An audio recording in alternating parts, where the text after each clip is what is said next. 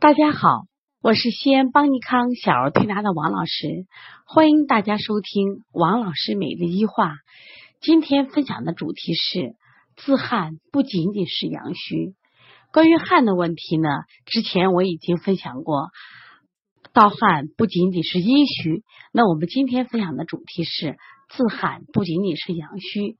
最近呢，我们有一些学员，包括同行，在不断的咨询，说王老师呀，我们现在在调理汗上，老是没有更多的进步。说这个自汗按照阳虚调怎么不好，或者盗汗按照阴虚调怎么效果也不好呢？那都对于盗汗的问题，我之前说过，今天我们重点提一下自汗。那么关于自汗。在我们传统说法有一种说法，就说阳虚则自汗，说自汗多属阳虚所致。事实上也是这样如此。但是呢，能不能绝对的说自汗就是阳虚呢？肯定是不行的。我就拿我们临床中的案例来给大家说一下。那么对于汗的问题，除了我们讲古人讲的阴虚和阳虚，那我们还要自己去判断。你比如说，阳虚自汗，它必须符合阳虚的特点。那阳虚有什么特点呢？一般阳虚的人，他有一个怕冷的特点，畏寒怕冷，四肢不温，这是阳虚的最主要的症状。我们经常说，阳虚生内寒，阳气就如自然界的太阳，阳气不足，他体内的内环境就会处于一种寒冷的状态。那么，一般这种小孩他出的汗都偏凉。这是判断的一个标准。那么另外呢，阳虚的孩子一般都会出现顽固不化的现象。那么怎么讲呢？古人对这现象有一个很形象的比喻，说食物的消化就好像把生米生米煮成熟饭，胃就好像是煮饭的锅，阳气就好比是煮饭的火，没有火。米就无法组成饭，所以当阳气不足的时候，进入胃中的食物也就很无法很好的腐熟消化，而直接从肠道排出，就会出现吃什么拉什么，顽固不化这样的现象。那你这个孩子，你判断他是阳虚自汗的时候，符合不符合这个特点？另外，如果阳虚的孩子，既然阳不足，我们经常讲阳为气，阳气不足，那么他生命的活动就会衰退，他会出现精神不振。这种孩子会懒言少语，这种孩子会什么？不爱走路，不喜欢动。那再看阳虚呢？那我们看这个孩子的舌头是不是舌淡而胖大，或有齿痕？因为这样的孩子阳气衰微，他对水液蒸腾消耗不足，那么体内的水就会聚集在体，聚集在体内，就会导致舌体胖大。舌体胖大呢，受牙齿挤压，就会出现齿痕。像胖大舌、齿痕舌，就是阳虚的典型舌象。那如果你要会学过脉人，在把脉的话，那么阳虚的孩子阳气不足，所以他脉象呢都会沉细无力。那么简单的判断呢，阳虚的孩子出的汗是偏冷汗，他会恶寒。那么符合这个条件，我们可以说阳虚自寒。但是我们临床中发现不是这样子呀。这两天我们从山西临沂来了个宝宝。那这个宝宝呢，他就出现什么情况？他白天一动就出汗。妈妈说，只要太阳出来就出汗。到了医院，医生都给判断自汗。那自汗呢，都给孩子补了开了这种补气的药，特别是人参呀、黄芪。妈妈说，我治了几个疗程，换了好多医生都没有效果。妈妈治病真是从小医院治到大县城，从普通医生找到大专家，孩子的这个出汗情况没有解决。那么他到我们这儿来调理的时候，我就说：那你这孩子是不是自汗？先摸摸他出汗的地方热不热？我一摸孩子的头，这个孩子的头像蒸笼般。什么叫蒸笼？就是我们蒸馒头的锅盖一揭开，热气腾腾。那这个孩子的汗是热汗，而不是凉汗。而且摸这个孩子的身上、四肢，包括他所有的体温，他都是热乎乎的，他没有一点的寒象。所以这样的情况下，你就不能判断这个孩子是阳虚，但这个孩子确实是白天出汗很严重，而且是一动就出汗，甚至他不动的时候比别人出汗就多。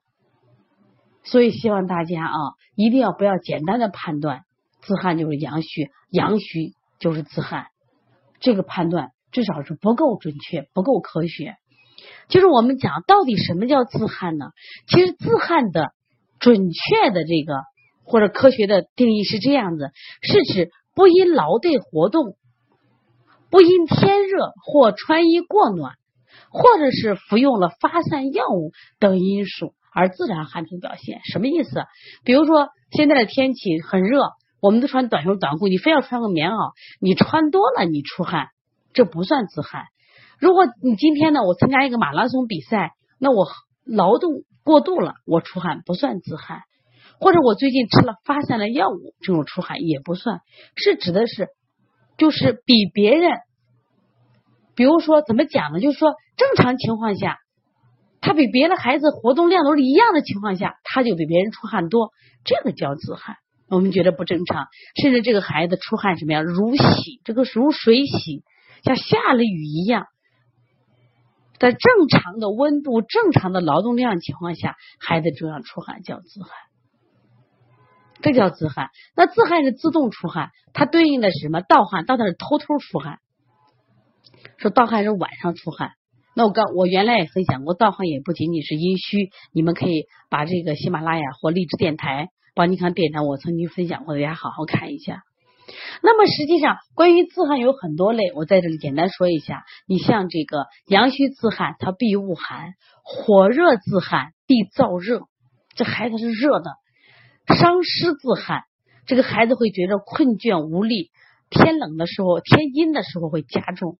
如果孩子伤风，他也出汗，他会出现头疼、身热，也会出现流鼻涕，就是伤风感冒呀。还有夏天这么热，他会伤暑自汗，但他会觉得我渴口渴。还有的孩子痰多痰症自汗，他首先有个条件什么呀？这个孩子痰多的很。所以说呢，这种自汗的原因有很多，我们千万不要仅仅以为阳虚自汗。阳虚自汗，那你要补阳补气。那么刚才我讲了，我们这个从山西临沂来这个小姑娘，她补了阳补了气，效果为什么不好？那这两天我们在给这个孩子调理的时候，我也反复分析。我说这个孩子呢，现在所有的热都聚到头上了，是因为什么呀？他的气机不降，气机不降。然后呢，这个孩子要调气机，我仔细拍他的肚子，这是我中医邦尼康的一个问诊的方法，叫腹诊。我们怎么腹诊？我拍他肚子很有意思。那么拍他的中脘的位置有点腹胀。有点气砰砰的声音，拍到左边下边都好，拍到他腹部的右部的时候，就是砰砰砰直响，那正符合了中医一个道理，叫左升右降，这个孩子又降不下来，又降不下来，气机不降，导致什么呀？气机上逆。